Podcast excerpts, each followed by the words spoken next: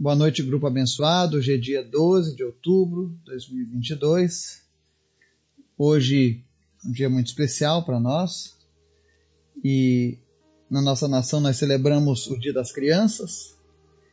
E especialmente nesse dia hoje a Marina, a minha filha, ela pediu para para orar aqui no grupo, para orar pelas crianças, pela nossa nação, pelas nossas famílias e eu quero dar essa oportunidade para ela, para que ela esteja exaltando o Senhor aqui conosco. Amém? Papai do céu, muito obrigado por mais esse dia. Abençoe todas as crianças, as que não têm família, que estão sofrendo. Ajuda elas a andar contigo, Senhor, para que elas possam aprender a palavra e souber quanto Jesus é bom. Ele cura pessoas, ele faz milagres. Amém. Amém. E a gente ouve, através da oração de uma criança, a inocência, a sinceridade, a pureza. Lembrando que Deus diz que dos tais é o reino dos céus, ou seja, precisamos ser como essas crianças, ter o coração puro, não se envergonhar de exaltar o nome de Jesus, de exaltar as qualidades, os atributos que o nosso Deus tem conosco. Amém? Que Deus esteja abençoando cada pessoa deste grupo hoje. E hoje nós vamos falar sobre um tema um pouco polêmico, mas necessário. Afinal, nós estamos aqui numa busca diária pelo Senhor. E a leitura de hoje está lá no livro de Lucas, no capítulo 1, nos versos 46 a 50. Nós vamos ler uma parte do Cântico de Maria, que diz o seguinte: Então disse Maria: Minha alma engrandece ao Senhor, e o meu espírito se alegra em Deus, meu Salvador, pois atentou para a humildade da sua serva. De agora em diante, todas as gerações me chamarão bem-aventurado, pois o poderoso fez grandes coisas em meu favor. Santo é o seu nome. A sua misericórdia estende-se aos que o temem geração em geração. Amém? Hoje nós vamos falar um pouco sobre Maria, mas não porque para algumas religiões hoje é o dia no nosso país em que se celebra, por exemplo, a padroeira, né, do nação Nossa Senhora. Não. Como pessoas que estudam a Bíblia, como pessoas que amam Jesus, nós precisamos ensinar sobre a realidade acerca da idolatria. E nada melhor do que esse dia para a gente falar um pouco sobre a nobre pessoa de Maria. Eu sei que, infelizmente, existe uma rixa, uma, uma luta, especialmente entre os católicos e os evangélicos, com relação a Maria, por conta de opiniões divergentes. Mas eu queria trazer para você que está nos ouvindo hoje o que, que a Bíblia fala acerca disso. É por isso que eu separei esse texto. Para que a gente possa derrubar alguns mitos e colocar a verdade de Deus sobre a tua vida. Afinal, o nosso objetivo é conhecer mais de Deus e fazer aquilo que agrada a Deus. E a primeira coisa que a gente tem que prestar atenção no texto que a gente leu hoje é que havia em Maria um reconhecimento. Em primeiro lugar, sobre quem era o Salvador de Maria. O Salvador de Maria é Deus. Você nota que ela diz: Minha alma engrandece ao Senhor, e o meu espírito se alegra em Deus, meu Salvador. Maria, assim como eu e você, ela reconhecia que precisava do Senhor para que ela pudesse ser salva também. Então isso quebra um dos tabus que muitas vezes é ensinado, que Maria tem o poder de salvar as pessoas, que ela tem o poder de rogar pelas pessoas. A Bíblia nunca disse isso, mas a Bíblia mostra que ela, como uma serva de Deus, ela reconhecia Deus como salvador da vida dela.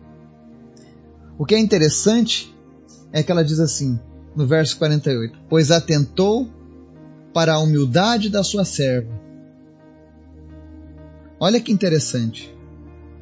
Por que, que Deus executou em Maria a vontade dele de trazer o seu filho? Porque ela era humilde, porque ela era fiel a Deus.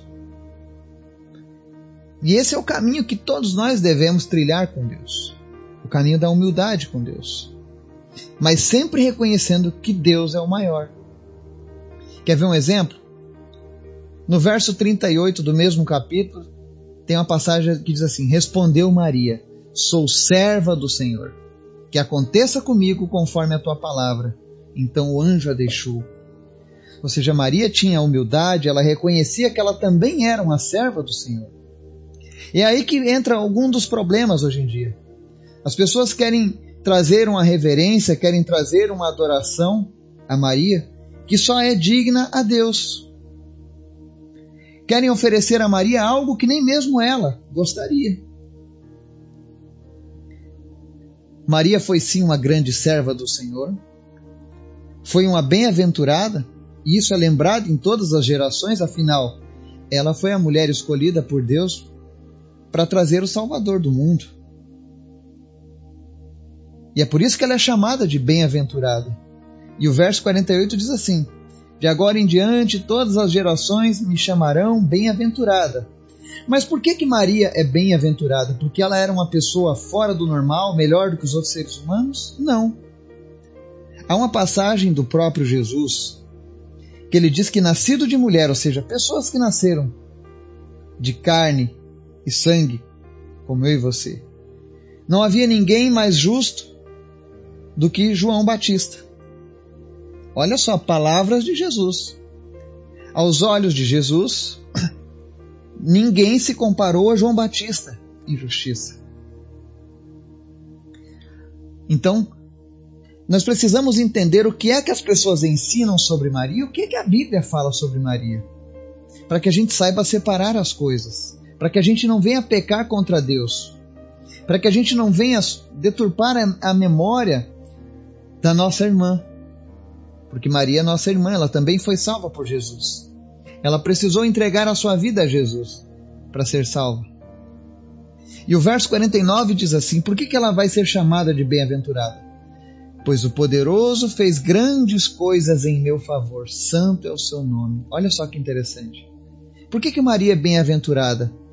Porque Deus fez grandes coisas em favor dela. E a palavra de Deus diz que Deus oferece a sua graça, que é o favor imerecido, a todos quantos chamam pelo seu nome. Então, a mesma forma que Deus abençoou Maria, abençoou Paulo, abençoou João, abençoou Tiago, Mateus e tantos homens e mulheres de Deus, está disponível hoje para mim e para você. E essa é a contribuição que esses servos de Deus do passado deixaram. Eles deixaram para nós o exemplo.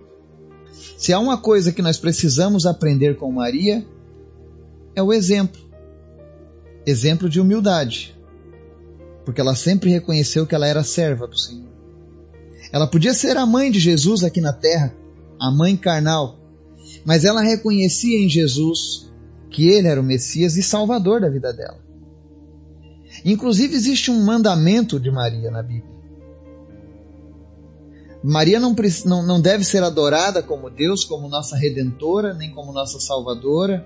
Ela não tem o poder de, de fazer nada por mim e por você nesse exato momento. Mas o que ela pôde fazer por mim e por você foi deixar um bom exemplo, assim como outros grandes servos de Deus. E uma das coisas que Maria fala, e que nós estudamos a Bíblia, que amamos a palavra de Deus, obedecemos é: Há uma passagem nas bodas de Caná que Maria diz para as pessoas da festa: Façam tudo quanto ele vos disser. Esse foi o único mandamento que Maria deixou para a igreja do Senhor Jesus, para nós. Que a gente obedeça tudo que Jesus nos mandar fazer. Então, se nós amamos de fato os ensinamentos que os nossos irmãos e irmãs deixaram lá no passado, como Maria, como Paulo e como tantos outros. Nós precisamos honrar essa, essa vida de dedicação que eles tiveram, obedecendo aquilo que foi inspirado pelo Espírito Santo. E ela disse: Façam tudo o que Jesus disser. E se tem uma coisa que Jesus disse é que Ele é o único Senhor e Salvador das nossas vidas. Você não vai ver em nenhum lugar da Bíblia, por exemplo, Jesus outorgando a, a, a Maria o poder de salvação ou de intercessão por alguém. Você não vai encontrar isso na Bíblia. E eu desafio as pessoas. Se você encontrar isso na Bíblia, por favor, me mostre, porque eu já li a Bíblia diversas vezes e não encontrei. E nós precisamos ser bíblicos na nossa crença. Não adianta nada termos uma crença que não é baseada na palavra de Deus. Porque é só Deus quem pode nos salvar, é a Sua palavra que nos revela a Sua vontade. Ainda que um dos homens que se pareçam mais justos se levante na face da terra e me diga o contrário, eu preciso todavia crer na palavra de Deus. Quer ver outra coisa importante que Maria deixa para nós? E é por isso que é tão importante entendermos o risco que a nossa nação comete ao idolatrar a imagem da Maria nesse dia. No verso 50 diz assim: A sua misericórdia estende-se aos que o temem, de geração em geração. Você sabe por que, que Deus usou Maria? Por que, que Deus derramou sua graça em Maria? Porque ele teve misericórdia da família de Maria. Família da geração de Davi, da raiz de Davi. Provavelmente os seus antepassados também temiam a Deus. É por isso que Deus teve misericórdia. E é por isso que hoje nós precisamos separar o mito da Maria sendo idolatrada com a realidade da Maria que nos ensina a andar com Jesus, a temer ao Senhor. E uma das coisas que faz parte do temor ao Senhor é a nossa reverência, a nossa obediência à Sua palavra. Quando eu digo que temo ao Senhor, mas num dia desses, por exemplo, como o dia 12 de outubro aqui na nossa nação, eu coloco uma imagem e saio pelas ruas venerando aquela imagem, me prostrando aquela imagem, agradecendo aquela imagem pelas coisas boas que aconteceram na minha vida, eu estou mostrando a Deus que eu não tenho temor a Ele. E isso pode trazer maldição para a minha vida e para as gerações que vierem após mim. Você pode analisar pessoas que tiveram uma vida em contato com a idolatria. Geralmente isso se estende por várias gerações até que alguém conheça a palavra de Deus e quebre o ciclo. E entenda, eu não estou dizendo a você que eu não amo ou que você não deve amar a Maria. Pelo contrário. Nós devemos amar a todos, isso é um mandamento bíblico, amar até mesmo os inimigos. Veja lá pessoas que contribuíram para que o reino de Deus fosse divulgado aqui nessa terra, para que o reino de Deus fosse conhecido aqui nessa terra. Mas nós precisamos aprender que a honra, o louvor e a glória pertencem somente a Deus. Se existe um nome que nós podemos rogar agora e na hora da nossa morte, é o nome de Jesus. E a própria Maria diz: Santo é o seu nome. Que nós possamos separar as coisas. Eu sei que isso está mexendo hoje com o teu coração, com tua alma, com a tua mente. Eu sei que algumas pessoas podem até ficar chateadas com o que elas estão ouvindo. Mas eu peço que você dê uma oportunidade para a palavra de Deus e ao Espírito Santo falar ao teu coração. Afinal, o nosso objetivo é o mesmo: é um dia morar nos céus. É um dia nos encontrarmos com Jesus e com todos aqueles que já andaram aqui nessa terra fazendo a vontade dele. Mas para isso é necessário que nós venhamos dar nome aos pecados e com isso combater aquilo que nos afasta do Senhor. E a idolatria é algo que te afasta de Jesus. Você pode fazer grandes coisas em nome de Deus, mas se você tiver no seu coração um espaço dedicado à idolatria, vai ser em vão a tua caminhada com Jesus. E Deus não quer isso para você. Pelo contrário, Deus quer que você tenha a mesma firmeza que Maria teve ao dizer: Sou serva do Senhor. E Deus quer que você diga: Sou servo do Senhor, sou serva do Senhor. Que aconteça comigo conforme a tua palavra. Deus quer pessoas que tenham essa firmeza nas suas afirmações, pessoas que de fato confiem na palavra de Deus. Olha que interessante. Maria pediu que acontecesse com ela conforme que a palavra do Senhor. E eu e você precisamos respeitar a palavra do Senhor como Maria respeitou. O padroeiro das nossas vidas, o Senhor das nossas vidas, o redentor das nossas vidas é Jesus. Aquele que pode redimir o Brasil é Jesus. Aquele que vai vir um dia e vai reger este mundo vai ser Jesus. Aquele que morreu e venceu a morte é Jesus.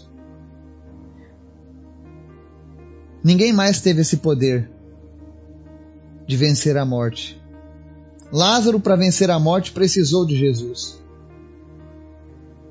E tantas outras pessoas do passado precisaram de uma ação de Deus. Mas Jesus é Deus. Ele disse: Morrerei em três dias, eu irei ressuscitar. E foi assim que aconteceu. E hoje ele está vivo. E eu creio que, especialmente nesse, nessa data aqui na nossa nação, muitos estão entristecendo o coração de Jesus. Não é essa a forma que Jesus imaginou que nós honrássemos os ensinamentos da, da sua mãe. Pelo contrário, eu creio que até mesmo Maria, se pudesse ver o que acontece hoje com o nome dela, até ela ficaria triste. Porque ela buscou ser fiel a Deus em tudo que ela fez nessa terra. Então, que eu e você possamos seguir o exemplo de Maria. Sejamos fiéis. Que venhamos permitir que a palavra de Deus seja a única regra de fé. E que façamos como o mandamento que ela nos deixou aqui nessa terra de fazer tudo aquilo que Jesus nos ordenar. Que o Espírito Santo de Deus fale ao teu coração. E lembrando que tudo que foi dito hoje está na palavra do Senhor. Não inventei nada, mas é a palavra de Deus. Desse mesmo Deus que tem realizado milagres no nosso meio, que tem resgatado filhos das drogas, que tem curado pessoas de câncer, que tem mudado a sorte de famílias. É esse mesmo Deus que pede para você hoje que Ele seja único e suficiente Salvador na sua vida. E se você vivia nesse engano, porque talvez você foi ensinado assim, mas hoje você compreende que você estava fazendo uma confusão sobre essa questão de quem é o teu redentor, quem vai te salvar. Não precisa se sentir culpado, você pode pedir perdão a Jesus. Você pode dizer: Senhor Jesus, eu, eu me arrependo. Eu fui ensinado errado, eu ignorei a tua palavra, mas hoje eu vi na tua palavra que o que eu fiz estava errado. E eu te peço perdão. E eu tenho certeza que Jesus vai perdoar você, porque a palavra diz que ele vai te perdoar. E o Espírito Santo dele vai habitar em você e você vai viver uma nova vida de hoje em diante. Que o Espírito Santo de Deus venha trazer paz ao teu coração, venha falar contigo, e que você coloque Deus acima de qualquer coisa na tua vida. Em nome de Jesus. Amém.